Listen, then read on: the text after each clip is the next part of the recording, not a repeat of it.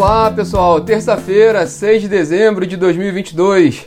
Bom dia, eu sou Rodrigo Polito e este é o nosso Minuto Megawatt, nosso bate-papo diário com os principais assuntos na agenda do mercado de energia.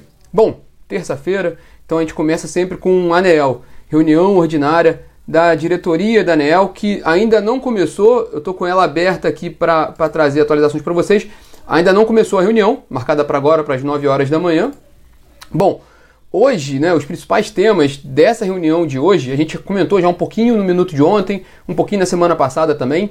É, é entre os temas estão a, o plano né, de transferência do controle da Enel Distribuição Goiás, que era a antiga Celg distribuidora, né, é, a venda da, da Enel Distribuição Goiás para o Grupo Equatorial Energia.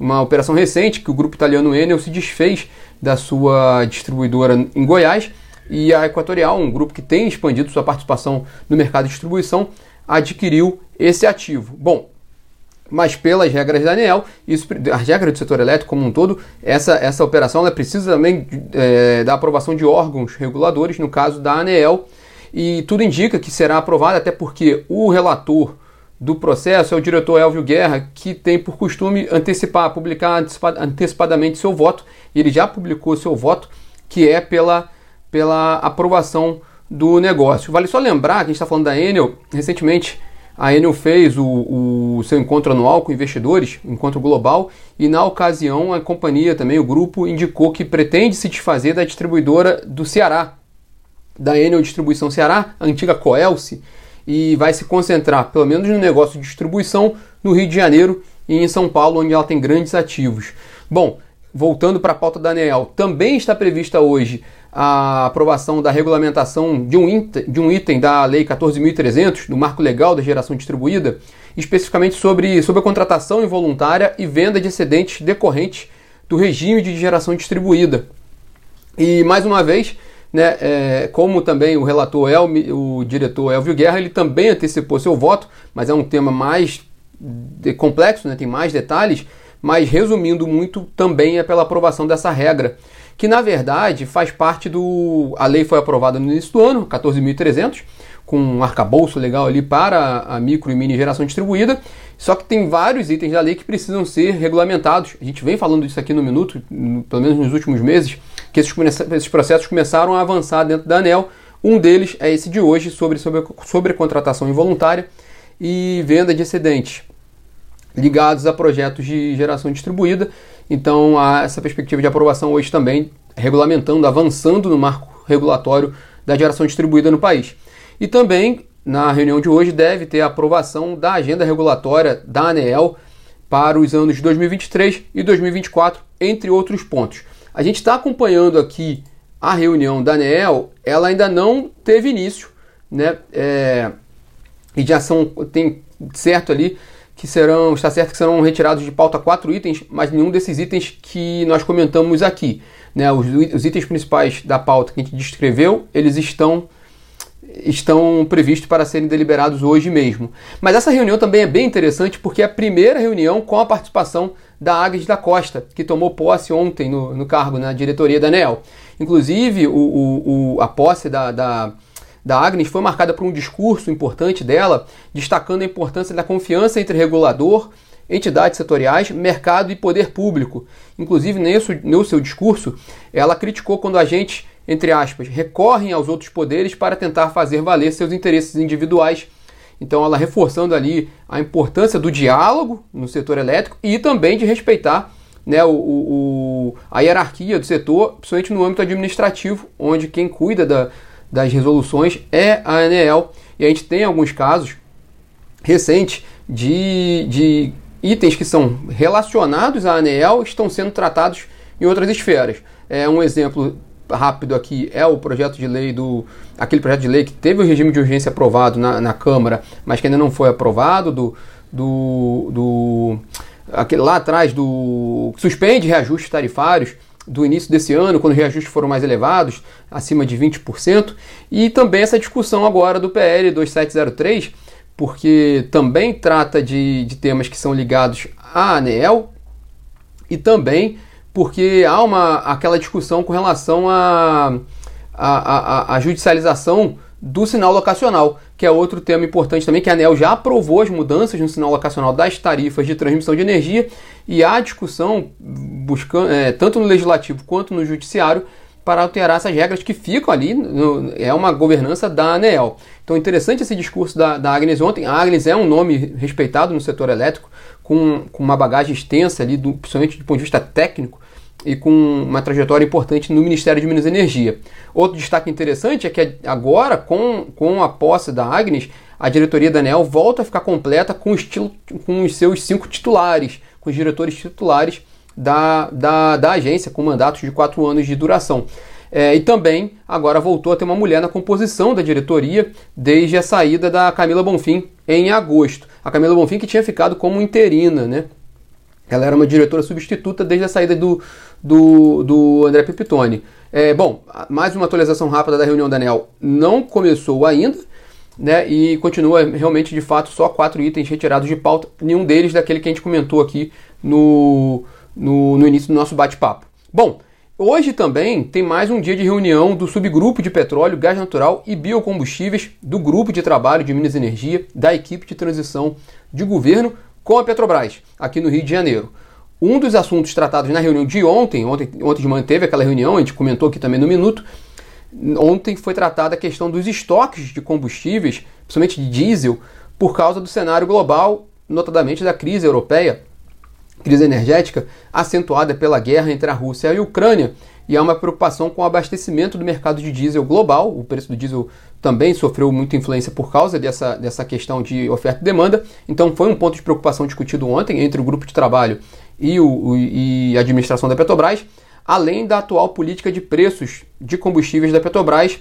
O, durante a campanha, o governo Lula, né, o candidato Lula na época, bateu muito nessa questão do preço de, de, dos combustíveis, que, que ele não concorda com, esse pre, com essa política de paridade de preço de importação, em que um preço interno fica atrelado ao mercado internacional, apesar de que a gente tem uma dependência externa ainda de combustíveis, principalmente do diesel, mas também há uma discussão, inclusive o, o, Jornal Globo trouxe essa questão hoje, sobre uma proposta de criar um preço de referência para a Petrobras para lidar com, com essa questão do preço dos combustíveis, que é um, um, um, desafio histórico no mercado brasileiro, porque como a gente é dependente ainda de combustível do, do, do mercado internacional, é difícil fazer uma política, praticar preços aqui no Brasil de uma forma diferente, porque se tiver preços abaixo desse, desse cenário internacional, também não incentiva a importação de combustíveis e, em último, última instância, há o risco do desabastecimento. Por isso é uma questão muito, muito, muito difícil de tratar. Por um lado, o custo do combustível, por outro, a segurança de abastecimento. Bom, e hoje, né? Hoje continua essa reunião importante, né? Que pode traçar até destinos ali para, para o futuro da Petrobras. Mas hoje tem uma discussão importante do grupo de transição com a Petrobras sobre o plano de desinvestimento da Petrobras e sobre o plano estratégico da estatal aquele que foi divulgado na semana passada, com o horizonte de 2023-2027.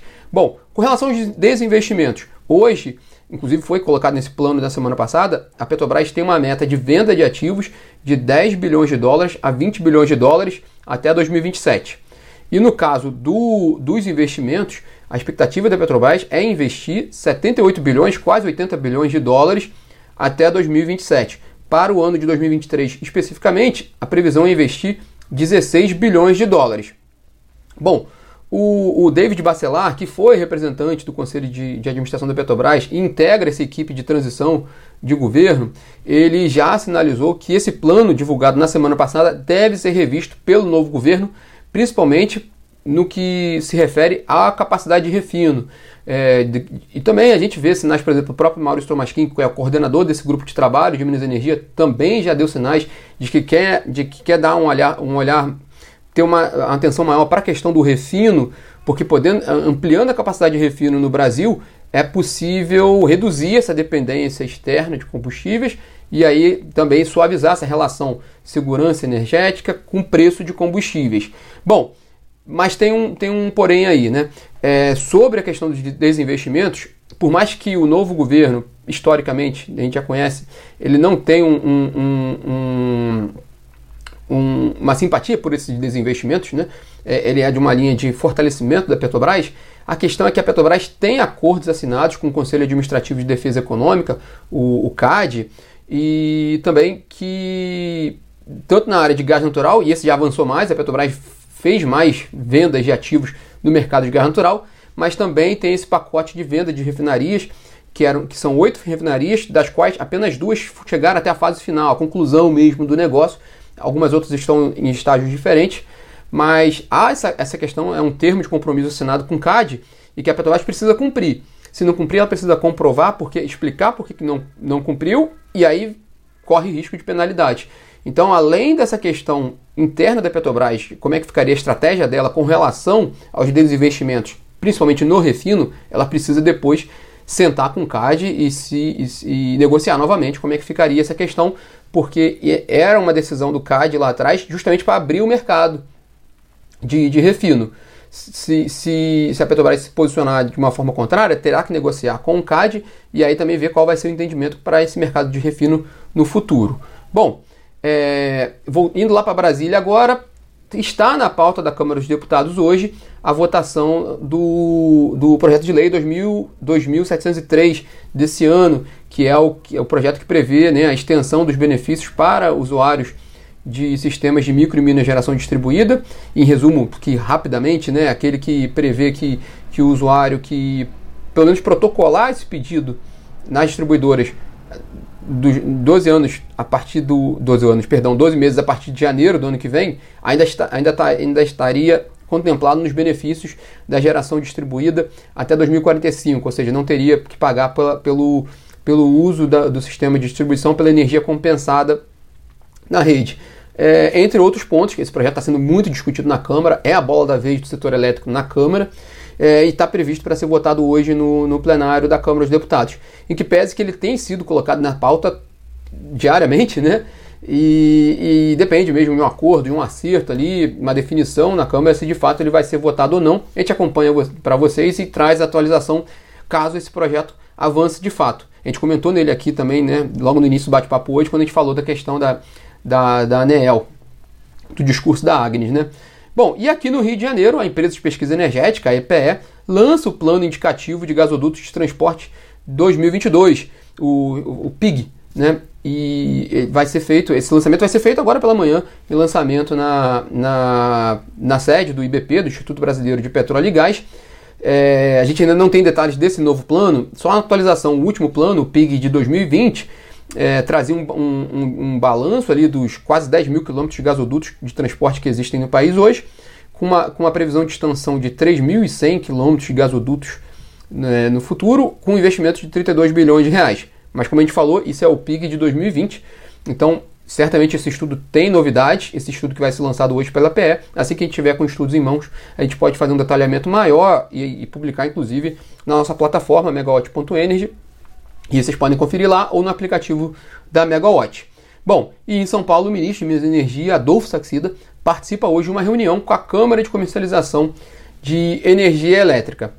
É, esses são os destaques dessa terça-feira. Voltando lá para a ANEL, a reunião já começou. Né? É, já, já teve início, não, não vi nenhuma atualização em referência àqueles quatro projetos retirados de pauta, não vi nenhum novo projeto sendo retirado da pauta. Então, os, os, principais pontos que nós colocamos hoje estão previstos ainda na reunião.